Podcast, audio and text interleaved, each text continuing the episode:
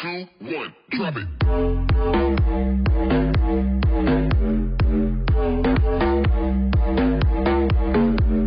Hello，欢迎回来最新一期欧风秀，我是大卫 David。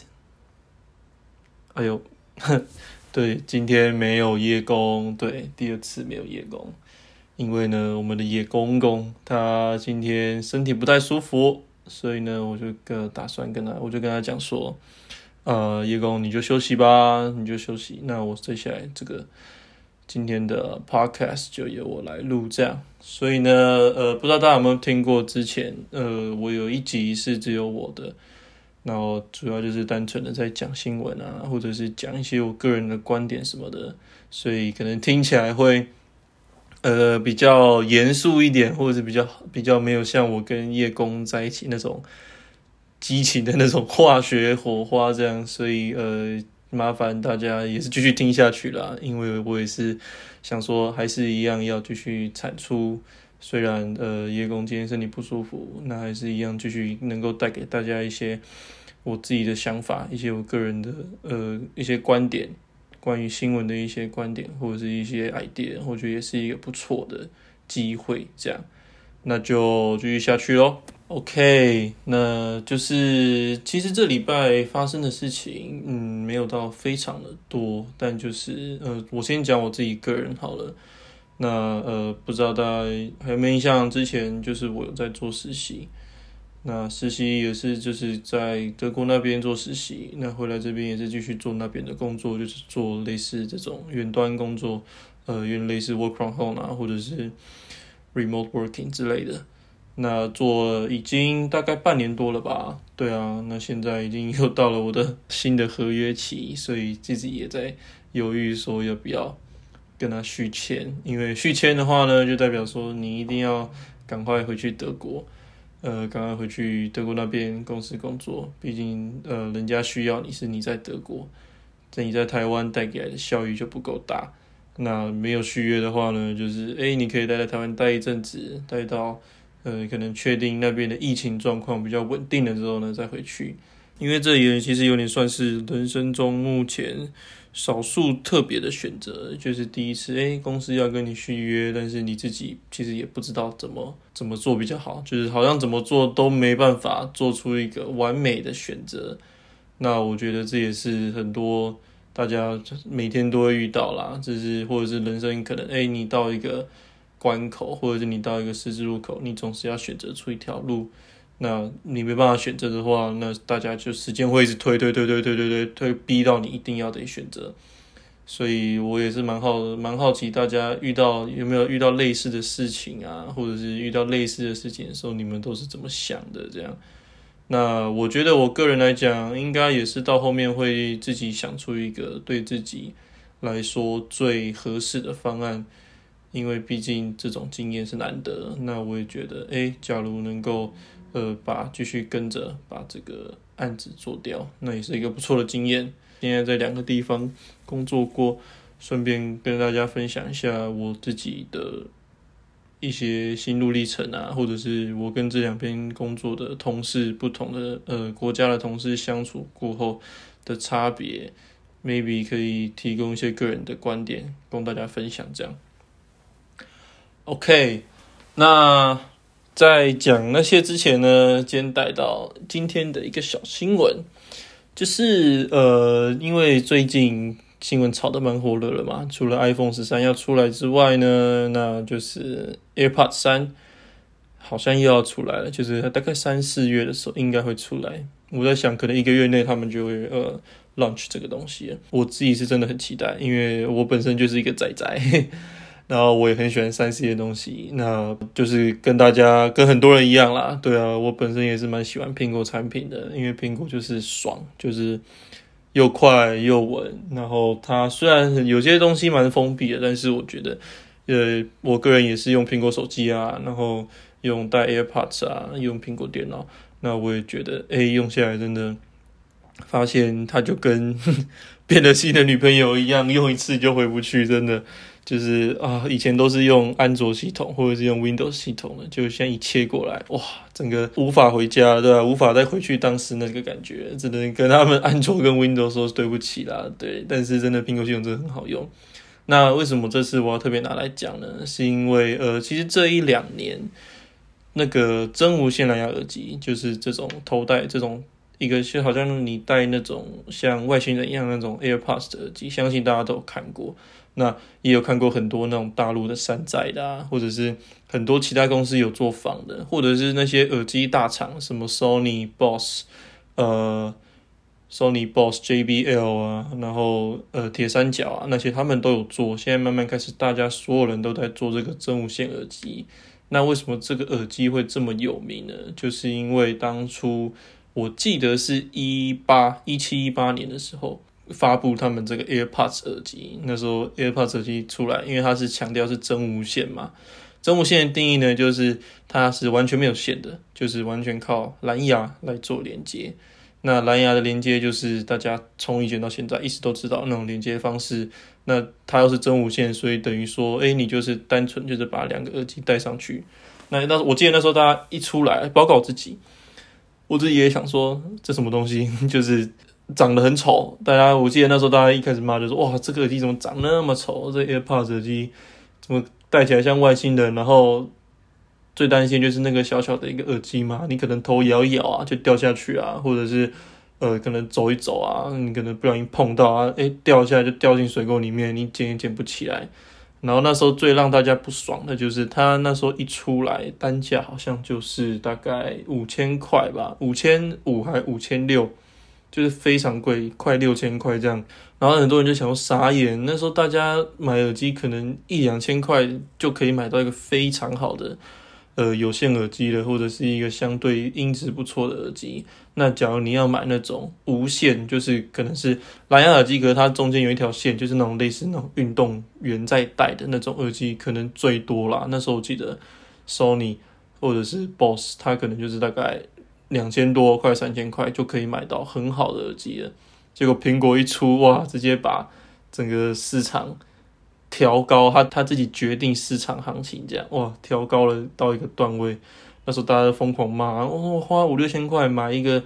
一个盒子，一个小小的耳机盒，然后装耳机，然后动不动就会呃可能会掉下来或什么的。我觉得他们那时候特别厉害，就是他们那时候就是一个呃冲锋者，就是一个开创者的角度。那时候所有人都没有想到有有这种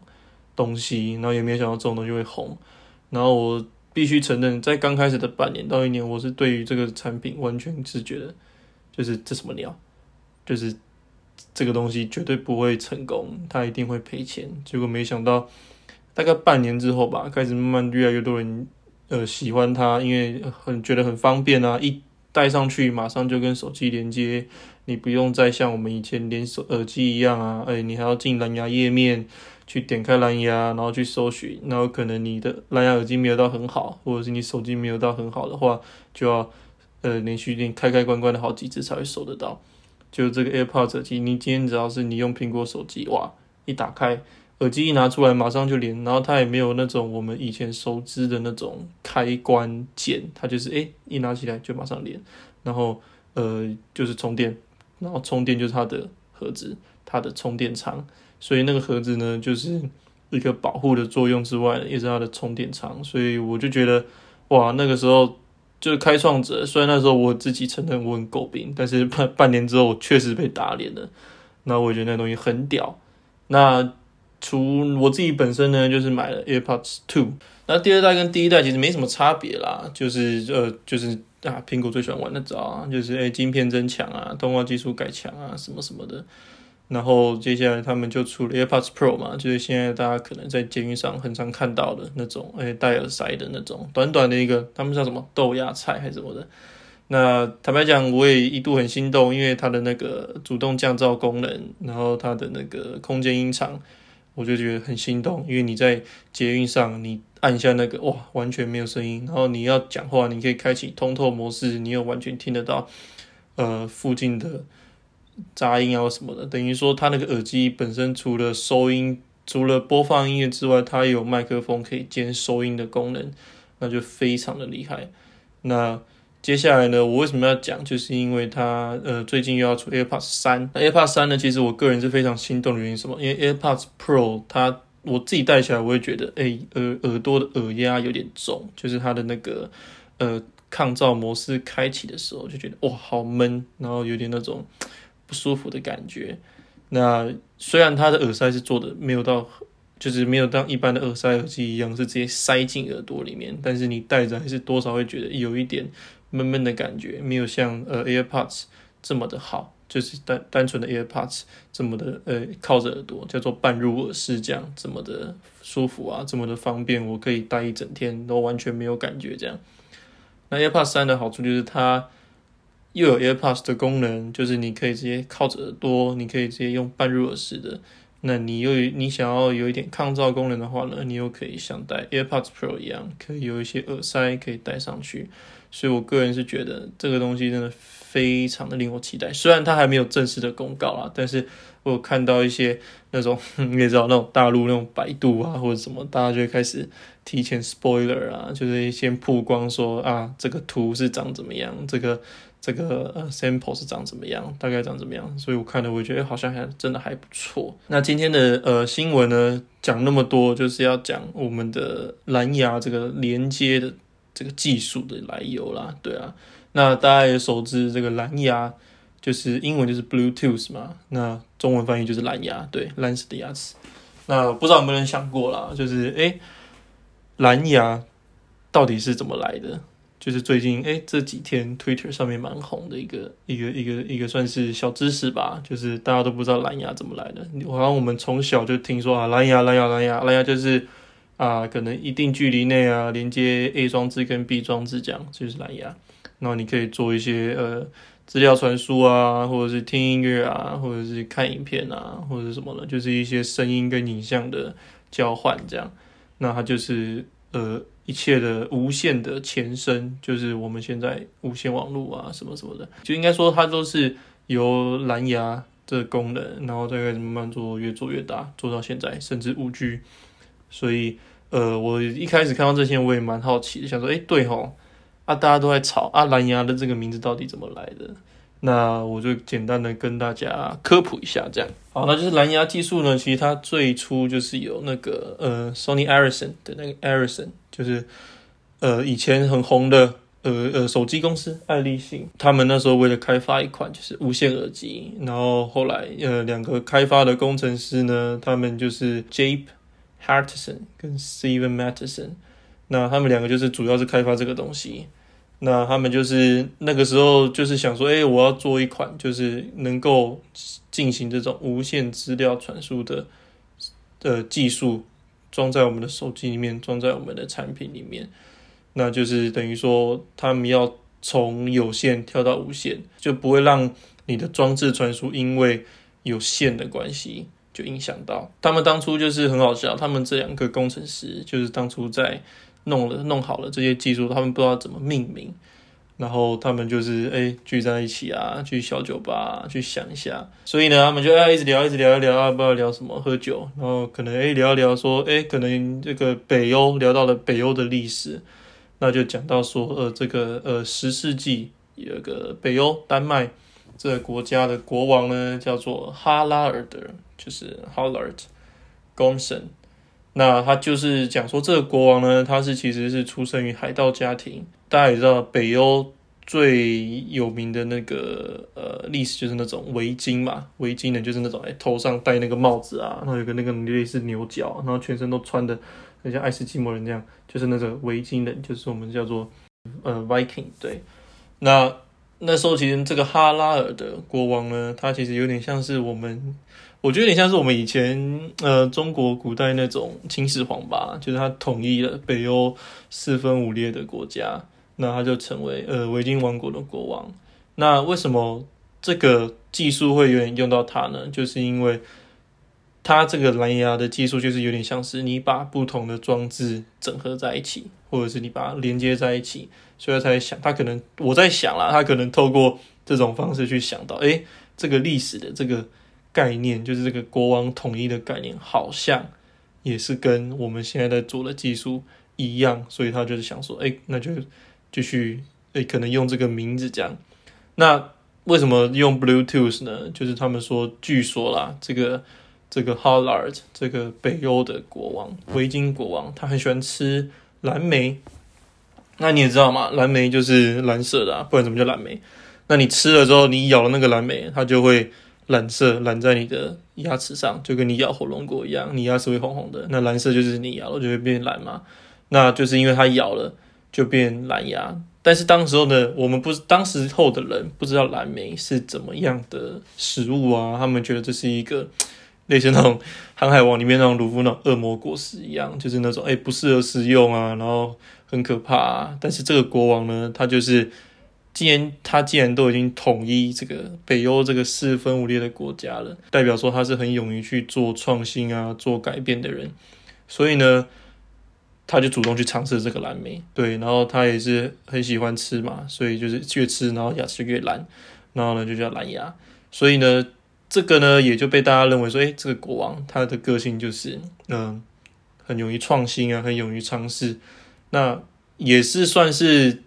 就是每一间公司他们都希望做成这样嘛，哎，就每间公司都喜欢创新啊，都喜欢尝试，所以呢就把这个概念、这个 concept 或者是这个。历史的理念呢，套在他们这个技术上，所以呢，就是在一九九八年的时候呢，这个呃爱立信 Erisson 公司呢，就希望把这个无线的通信技术呢，把这个命名叫做蓝牙，就是 Bluetooth。所以这个缘由还蛮好笑的。现在旁边有手机的话呢，可以看一下，就是这个 icon，这个蓝牙的 icon，那很像是一个弓箭啊，或者是两座山，或者是不知道 B 中间凸出来两撇这样。那你们有没有想过说，哎，这个东西到底怎么来的？其实我一开始我在没有看到这个新闻之前，我真的什么都没有想到。就是我想说，啊，不就是个 Bluetooth icon，就好像今天随便一间公司的 logo 出来讲啊，就是这间公司 logo 啊，就是啊 Nike 就勾勾啊，阿迪达就三条线啊，你也不会去想说那背后的意义是什么。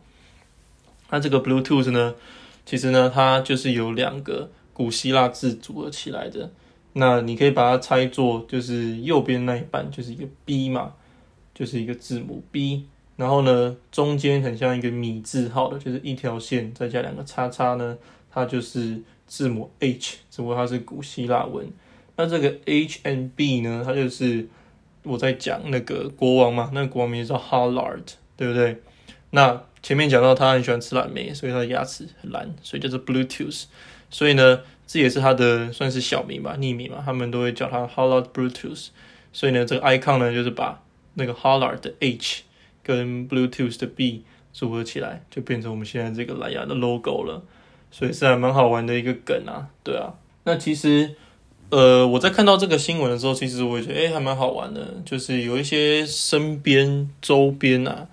你平时每天生活都会出现到的图案或者是一些 icon，你都呃，我们可能平时就不会想说这个东西是怎么来的，或者是这个东西背后的故事是什么，虽然。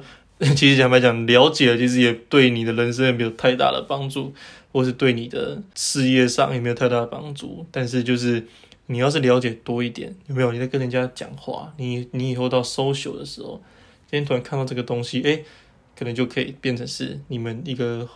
梗的开头，或者是一个话题的开头。所以我觉得这是除了。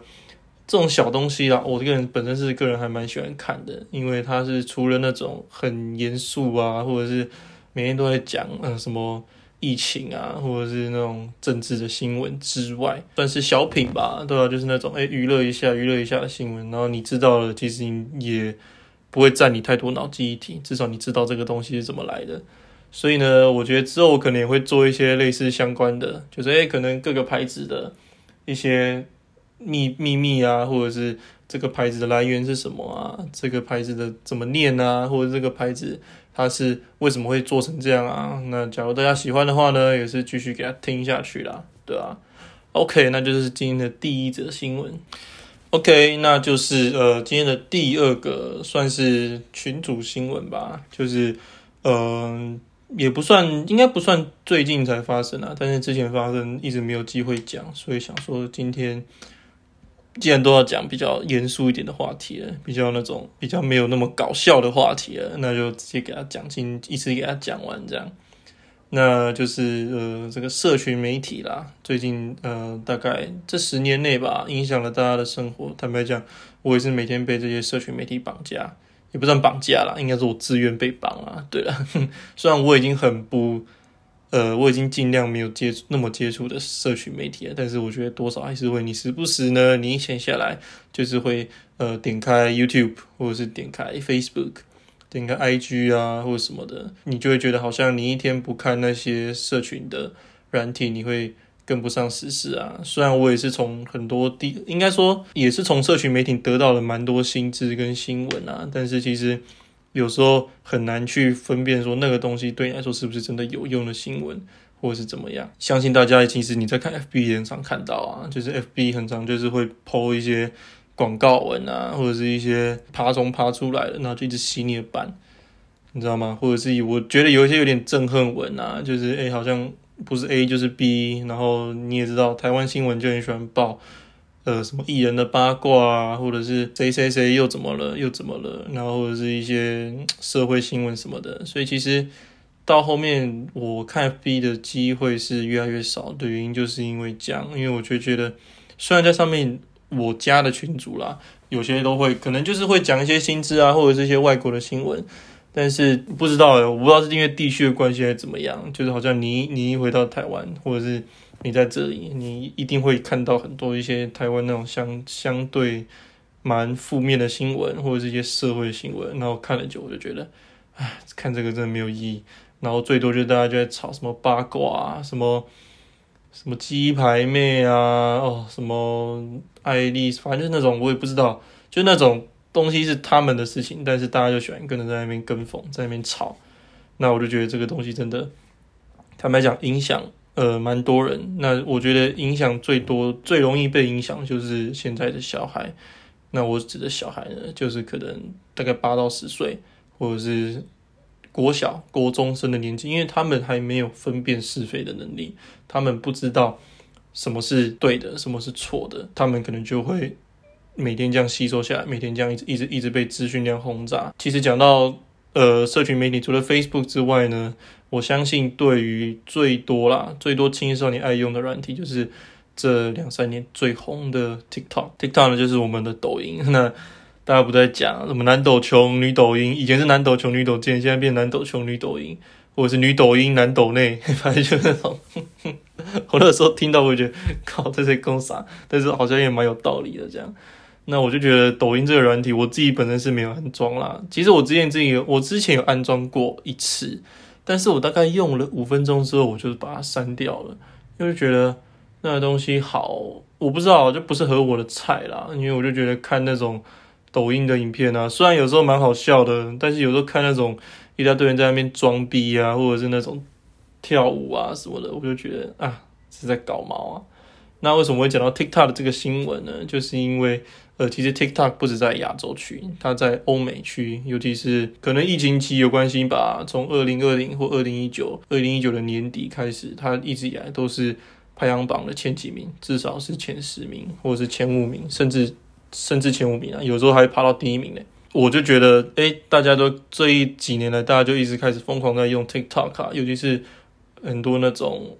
我看啊，大概。可能就是那种小屁孩年纪啊，大概可能是十五、十六岁啊，或者是更年轻，或者是有一些十七、十八岁的也在用。那它在欧洲其实造成的影响非常大。好，因为大家也知道，TikTok 这个软体一直以来有蛮多的争议啊。除了它是呃中国的 App 之外，但今天我们不讲这个东西，因为我觉得这东西是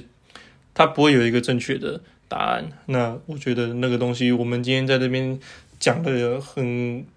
把他骂得很惨，其实也不会影响到整个世界的运作，完全都不会影响。所以我只是想单纯的就这个 app 来讲，但是 app 其实最近收到蛮多欧洲政府或者是一个最有名的就是一个欧洲消费者组织，呃，BEUC 这个组织呢，就主要在诉求说啊，他们要告这个 TikTok，因为这个 TikTok 呢，它当初。在写，就是我们有时候会看到那个什么 terms of use 嘛，就是那种诶消费者使用条例啊，或者是呃儿童安全条例啊，或什么的。就是你在点你在一开始安装一个 app 的时候，不是都会叫你看那个 terms of user，然后就会看嘛。那就又又看了，你一般不会看，因为你写的密密麻麻长，你就是啊，赶快划过去按 OK 就好了，赶快开始点进去玩了，赶快开始点进去 App 里面看有什么东西。那它其实里面就有讲到说，呃，这个 App 就是它里面的讲到一个使用条款，他说讲说，他说 TikTok 的条款与条件赋予 TikTok 使用分发和复制用户发布的视频，然后它不需要支付报酬，所以等于说呢，今天你把你的影片上传到 TikTok 里面，TikTok 的官方是有权利可以去呃复制你的视频啊，或者是分发你的视频，或者是就是拿你的视频来做更多宣传或什么的，你本身是不能跟公司索取任何要求的，你知道？那这就蛮让人匪夷所思啦，就等于说，虽然对啊，你是用他的平台。你是用他的呃社群媒体再去 maybe 在 promote 你的个人的声量啊，或者是你就是想利用这个平台让大家看，但是这种智慧财产权法就是毕竟它是你的东西，虽然你是用它的 app 来拍的，但是有些人就是诶，同样一个 app 可能你拍跟别人拍就不一样嘛。那你也知道最近出了很多那种 TikToker 啊或者什么鸟的，反正我也是看了就很傻眼啊。讲到这个，我就必须要提到最近那个 TikToker。其实国外呢有一群呃蛮好笑的 TikToker，他们就是一群大概十四十五岁的年轻人吧，对吧？他们叫 The Hype House，就是诶一些可能就是小弟弟小妹妹，他们诶长得帅，长得蛮漂亮的，青少年很喜欢的那种脸，那他们就一群有钱人，因为本身就蛮有钱的，那他们就买了一间。房子一间别墅，真的算别墅哦。然后就在里面拍 TikTok。然后呢，之前有个采访，就是说到说啊，你们每天的你们每天的，就是你们的 daily work 是什么？拍 TikTok，拍 TikTok，就是很好笑。他就说啊，拍 TikTok，然后会说啊，那个有一个老大，他就说啊，身为一个我们这个 Hype House 的大家长，就是我就是他们的爸爸，然后呢，我就是要。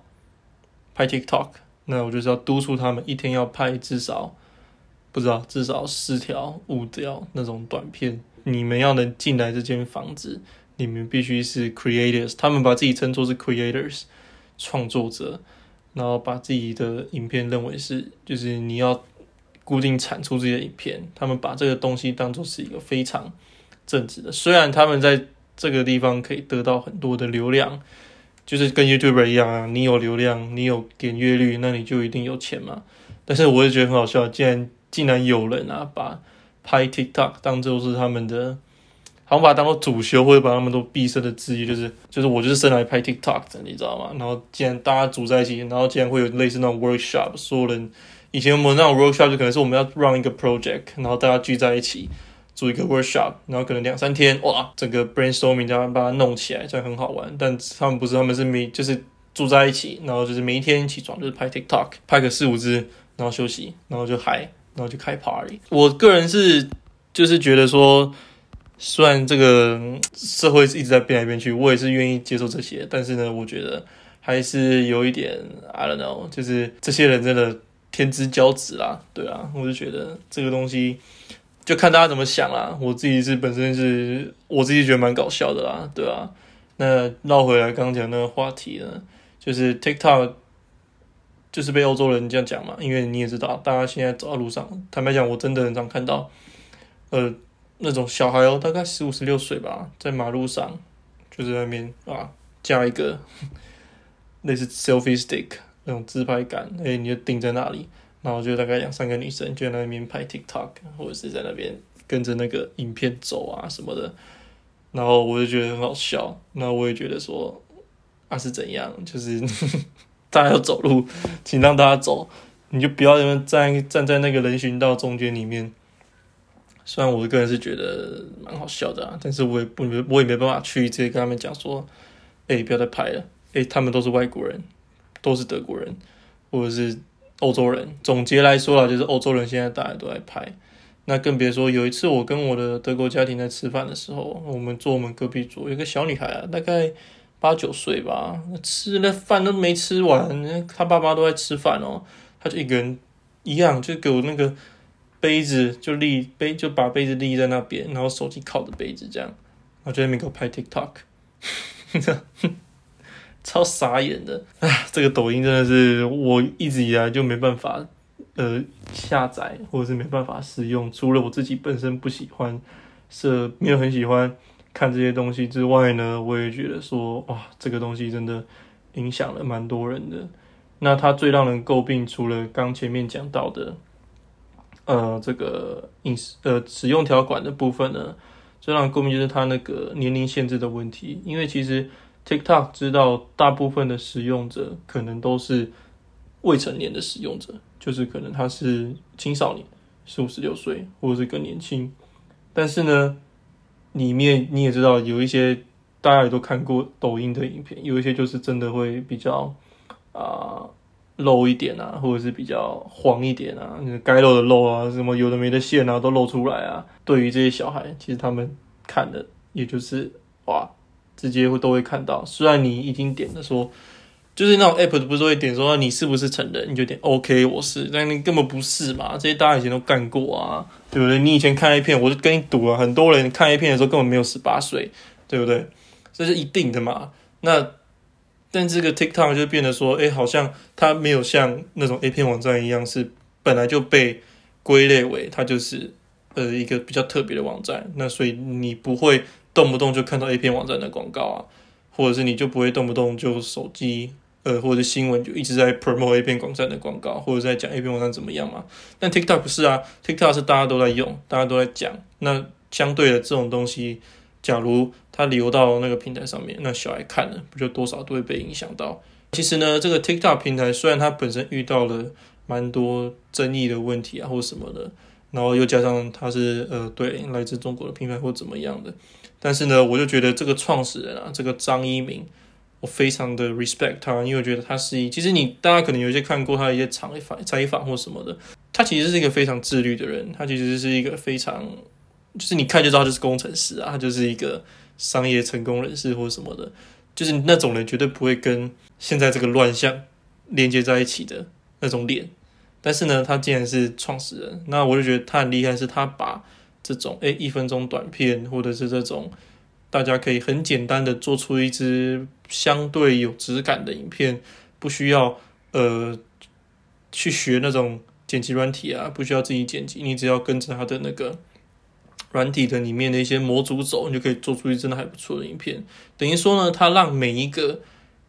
小朋友或者是每一个青少年，他在十四五岁，大家都想要获得关注吧。那你 PO 了这个，你可以透过 TikTok 里面一些滤镜啊，或者是一些特别的模组，让自己有那种好像在拍电影的感觉，或者是拍变成广告明星的感觉，或者变成 model 的感觉。所以我就觉得，哎，真的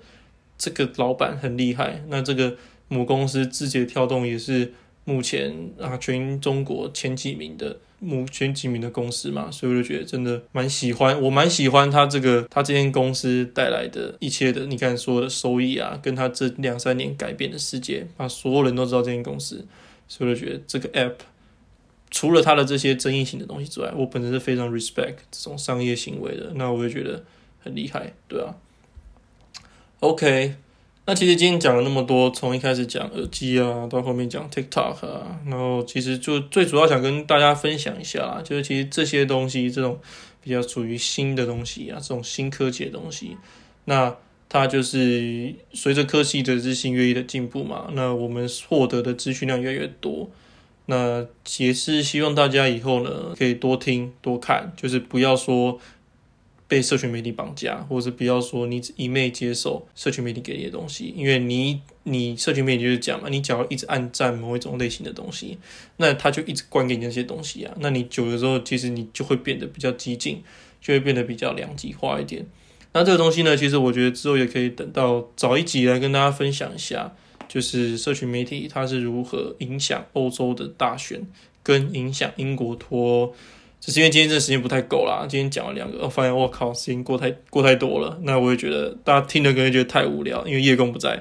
所以没办法跟他一搭一唱这样。那我就觉得等到之后呢，我再好好的整理一下，那好的，因为其实我很想讲啦，对啊，只是想到之后再。好好的把它整理成一集，再好好的跟大家分享。这样，那今天呢，就主要是跟大家分享说，透过这种东西去醒思你平时在用的那些 App，或者是你平时在用的那些产品，是不是真的绑架你了？你是不是真的被绑架了？